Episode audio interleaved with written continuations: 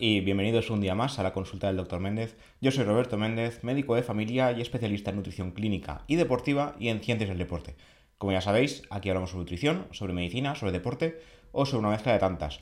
Como viene siendo habitual, os recuerdo la Academia Nutricado, la página web sobre nutrición y deporte, en concreto sobre cursos, materiales y todo lo que os podáis imaginar sobre nutrición y deporte, que llevo a cabo junto a Raquel Casares, nutricionista desde hace ya bastantes años, la cual hará la parte práctica y yo haré la parte teórica sobre diversos tipos de temas. Actualmente ya tenemos unos cuantos cursos, se pueden adquirir de forma cada uno por su cuenta, obviamente, y también vamos a lanzar próximamente, si no está lanzada ya en el momento de publicar este episodio, una membresía, donde podéis entrar a todos los materiales por un precio único. También tenemos una newsletter a la que os podéis suscribir dejando el email en la página web. Como siempre, os recomiendo visitar la página web y cualquier duda, pregunta, consejo, lo que queráis, lo podéis decir también por aquí, por los canales del podcast.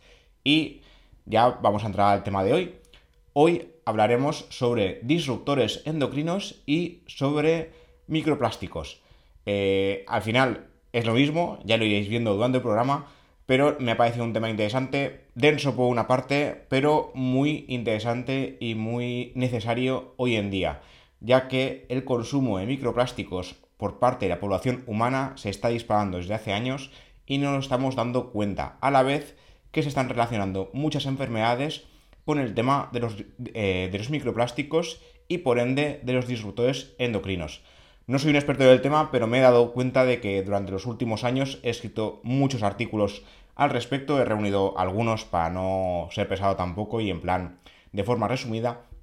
Y hoy hablaremos un poquito sobre todo esto, sobre microplásticos, sobre el bisfenol A y sobre los talatos. Estos son los microplásticos más conocidos, las sustancias más conocidas que se utilizan para crear microplásticos y las que más se han estudiado y que por tanto los expertos más temen a nivel de salud. Para empezar, algunos desconoceréis, yo lo desconocía antes de ponerme con ese tema, que la palabra del año del 2018 fue microplásticos, dado el impacto que tuvo a nivel mundial esta sustancia en la salud humana y en la salud de la fauna y flora. Al referirnos a este término, normalmente nos viene a la mente lo típico, imágenes de basura marina, de bahías y océanos llenas de plásticos macroplásticos, que no microplásticos, pero realmente no es tan así. Los microplásticos pueden definirse como pequeños fragmentos de plástico menores a 5 milímetros que, que ya se fabricaron con este tamaño o bien se han ido descomponiendo y se han ido quedando en dicho tamaño. Normalmente los microplásticos se utilizan en materiales de limpieza, higiene, cosméticos y se han ido fragmentando con el tiempo. Pero os digo, muchas veces ya tienen ese tamaño a la hora de utilizarse. Esta, esta definición está bastante aceptada a nivel científico, pero se ha ido modificando con los años. Ahora incluyen también microfibras y nanoplásticos que derivan de una mayor degradación de los, de los, plásticos y microplásticos originales, que esto a su vez hace que sean más peligrosos porque llegan mucho más lejos a nivel metabólico en el organismo, tanto humano como animal. Los microplásticos eh, además de los orígenes indicados en su definición, también son una importante fracción de los plásticos que se derivan de la fricción de los neumáticos de vehículos o de los componentes cosméticos, de ahí la palabra micro y nano. No los acabamos viendo como los macroplásticos que sí que vemos en la contaminación medioambiental. Por tanto, las vías de entrada en los seres vivos, tanto animales como humanos, no son siempre a nivel digestivo, sino también a nivel respiratorio, donde ya se han encontrado en varios estudios micro y nanoplásticos en pulmones de seres vivos e incluso en la sangre humana, y también a nivel dérmico, a través de la piel. Los microplásticos también pueden entrar a través de esta vía dado su pequeño tamaño. El plástico está constituido por materiales poliméricos que son de uso diario en nuestra sociedad. Por ejemplo, polietileno, polipropileno, cloruro de polivilino, poli... lo que os podáis imaginar, son microplásticos y esto es peligroso. Como consecuencia, de hecho, el Ministerio de Agricultura, Pesca, Alimentación y Medio Ambiente ya en 2019 publicó un decreto cuyo objetivo era reducir el consumo de bolsas de plástico para que no dañase la salud humana, tanto en puntos de, venta habitual como por parte de consumidores y envasadores. La idea era que los envases fueran reciclables y reciclados. Y de hecho, en algunos puntos me consta que no lo hacen, porque si vais a, a las grandes tiendas tipo supermercados, el supermercado de las... Eh, los, todos los supermercados que os podéis imaginar, los pequeños y los grandes, Normalmente las bolsas de plástico se siguen usando, pero se cobran. Esto es una, eh, es una medida disuasoria para que usemos menos bolsas y además estas bolsas en general suelen ser reciclables.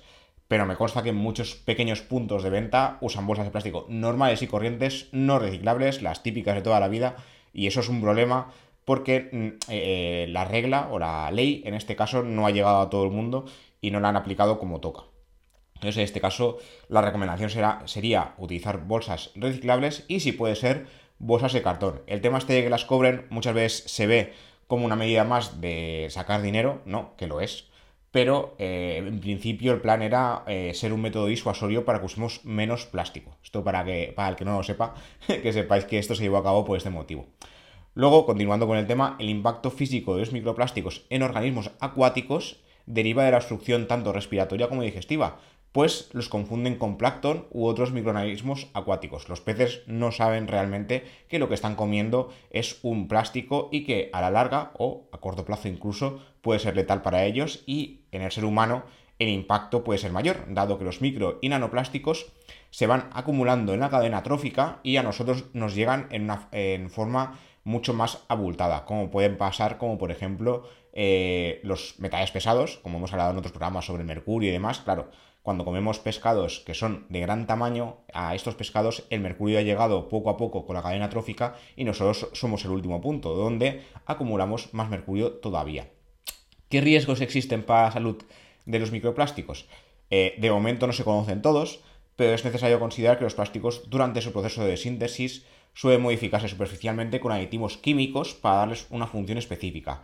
Entre ellos se destacan los plastificantes, de los cuales hablaremos más tarde. Hay un montón, hay hasta 200 tipos de microplásticos, pero nosotros hablaremos hoy en el programa de dos, el bisfenol A y derivados, los más conocidos, y los talatos, que se utilizan en, eh, como ya hemos comentado anteriormente, en la industria del neumático, cosméticos, colorantes, pigmentos, piroretardantes, lubricantes, filtros solares, antioxidantes y un largo etcétera, y constituyen un riesgo adicional para la salud humana. Sus efectos nocivos deben evaluarse en estudios epidemiológicos y clínicos porque no se conocen del todo y creo que nos queda mucho por estudiar. Se ha relacionado con aumento del riesgo cardiovascular, algunos tipos de cáncer, diabetes, obesidad, alteraciones metabólicas en general. Se sabe que la acumulación en tejidos humanos eh, puede ser peligrosa y que puede ser complicado llegar a, que se expulsen como tal.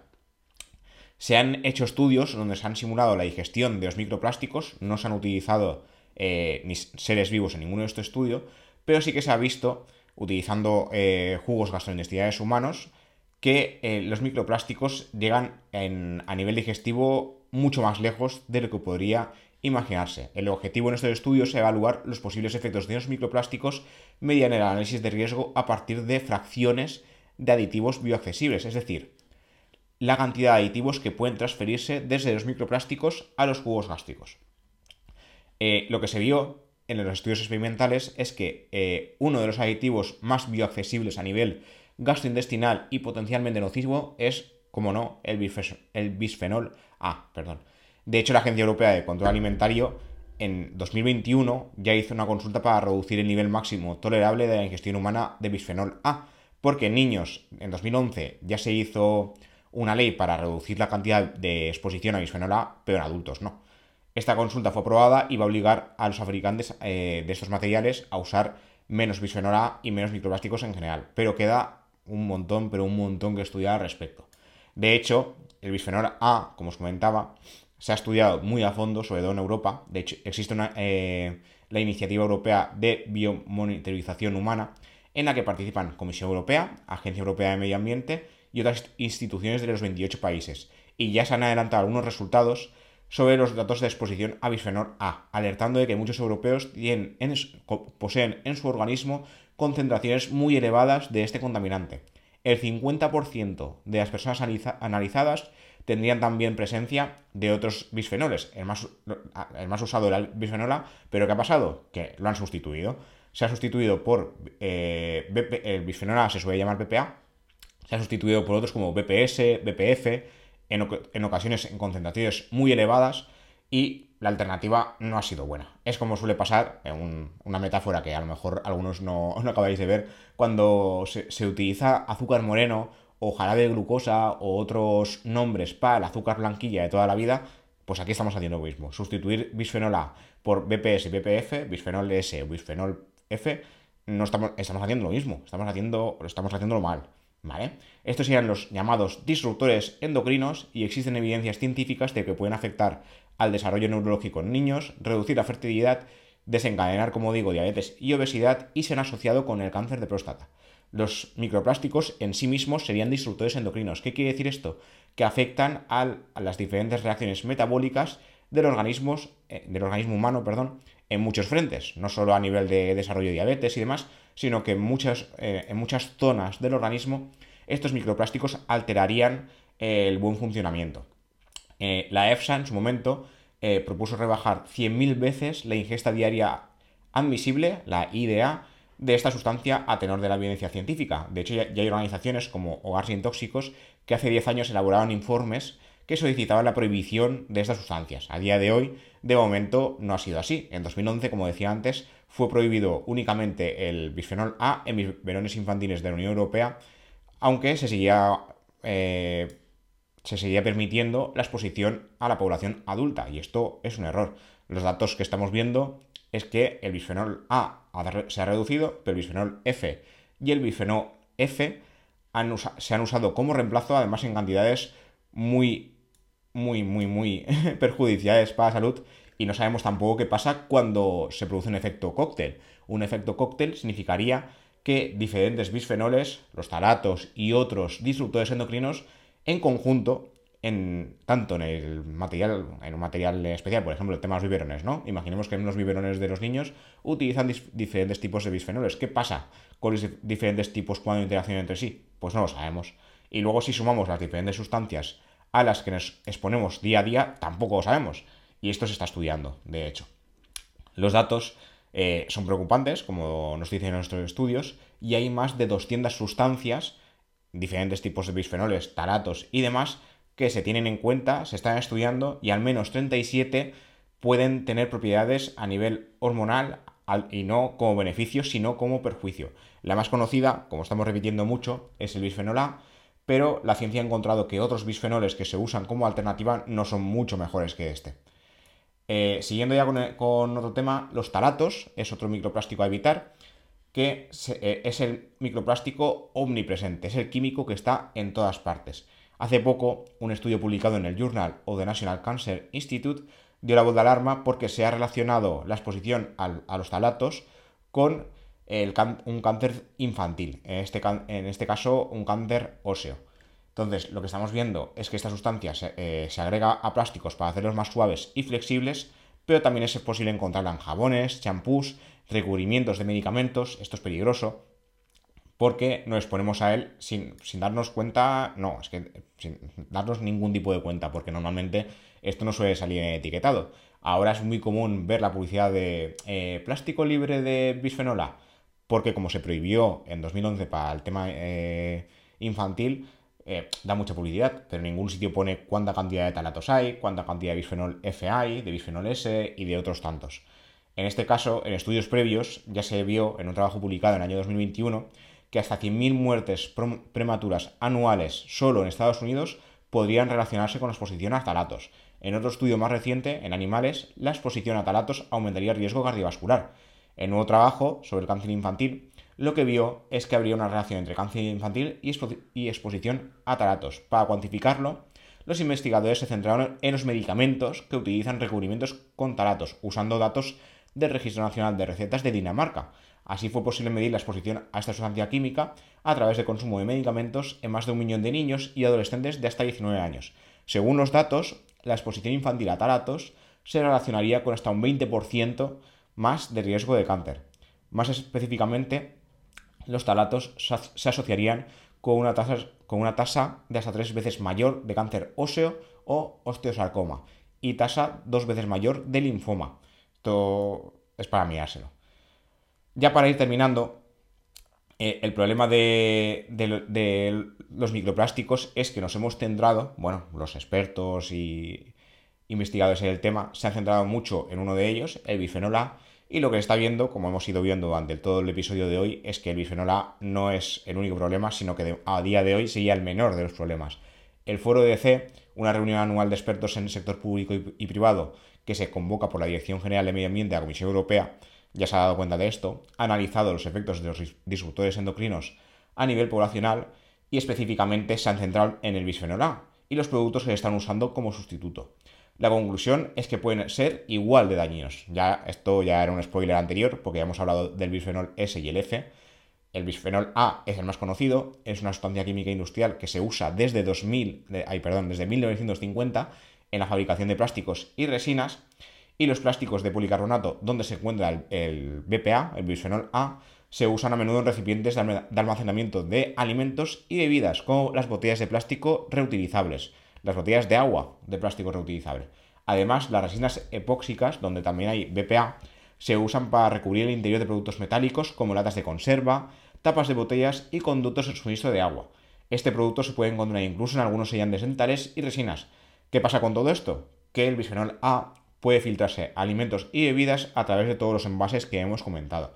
Esto se relaciona con multitud de problemas, entre ellos algunos comentados ya, aumento de riesgo cardiovascular, aumento de la tensión arterial, aumento de riesgo de diabetes y aumento de riesgo de obesidad, entre otros conocidos y desconocidos.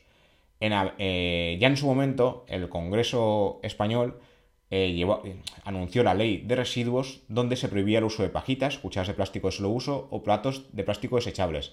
Además, obligar a dedicar el 20% de la superficie de los supermercados a la venta de productos sin embalaje. El objetivo era reducir el plástico, sobre todo el bisfenol A. Se quiere llegar a la iniciativa bisfenoles cero.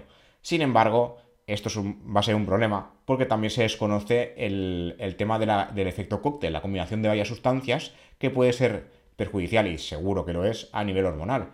La enfermedad tiroidea sería otro de los casos que no hemos comentado antes, pero que sí que se está estudiando, eh, donde eh, los microplásticos en general y los bisfenoles y talatos en especial habrían demostrado tener algún tipo de perjuicio.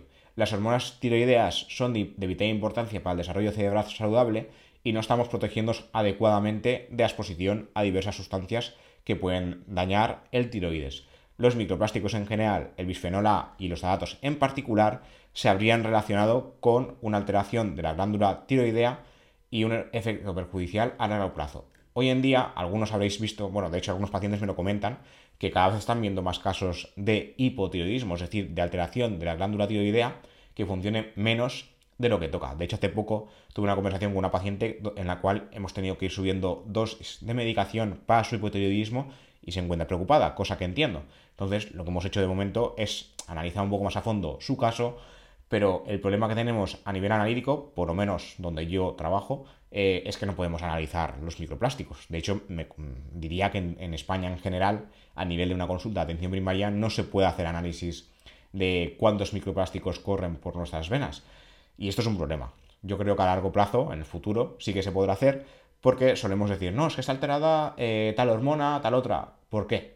Ah, de momento no sabemos que es verdad. O sea, yo quiero decir, yo cuando esto se lo digo a los pacientes, se lo digo real, de verdad. No sabemos por qué tienes el tiroides alterado, pero una de las cosas serían eh, los disruptores endocrinos, como los microplásticos comentados, y otra sería la dieta. Se sabe que a nivel de la tiroidea, esto le podemos dedicar en el futuro un programa, eh, las, las, dietas eh, ricas en selenio mejoran la alteración tiroidea, el hipo y el hipertiroidismo, sobre todo el hipo, pero, y al revés también, o sea, una dieta pobre en selenio también se ha relacionado con el hipotiroidismo. Pero no solo eso, existen muchas otras sustancias, sobre todo nutrientes, que pueden alterar la glándula tiroidea, pero en muchísimos otros casos no sabemos por qué. Entonces, los disruptores endocrinos serían uno de esos que, por desgracia, no podemos analizar, pero que hay que tener en cuenta. ¿Cómo? Pues utilizando materiales que no sean plásticos, a poder ser. Sobre todo recordad, los plásticos reutilizables serían uno de los, eh, de los que más disruptores endocrinos eh, contienen. El bisfenol A cada vez aparece menos, pero el bisfenol F y S se están utilizando mucho como sustituto. Los talatos están en todas partes, diría que es casi imposible evitar la exposición. Pero uno de los consejos sería eso, eh, evitar el uso de plásticos de un solo uso y los reutilizables todo lo posible. Sé que es complicado, porque a mí me consta que yo lo intento hacer y es casi imposible, pero sería uno de los primeros consejos a tener en cuenta. Y nada, esto es todo por hoy. Espero que el programa no haya sido muy denso. Es un tema que hace mucho que quería tratar. De hecho, creo que en algún comentario eh, me los pusieron y me he dado cuenta que he escrito algunos artículos sobre el tema. Y espero que os haya quedado más o menos, más o menos claro o no. Es un poco introductorio. Pero os dejaré, como siempre, los, los estudios y los artículos en las notas del programa. Si hay alguna duda, alguna cuestión, alguna cosilla al respecto, os pido que me dejéis algún comentario porque me encantaría poder eh, solucionarlo. Y como siempre, podéis ver esto en YouTube y podéis escucharlo en todas las plataformas de podcast disponibles: Spotify, iBox, Apple Podcast, Google Podcast, Pocket Cast o la plataforma que utilicéis. Como siempre, nos vemos y nos escuchamos en los siguientes episodios. Hasta la próxima.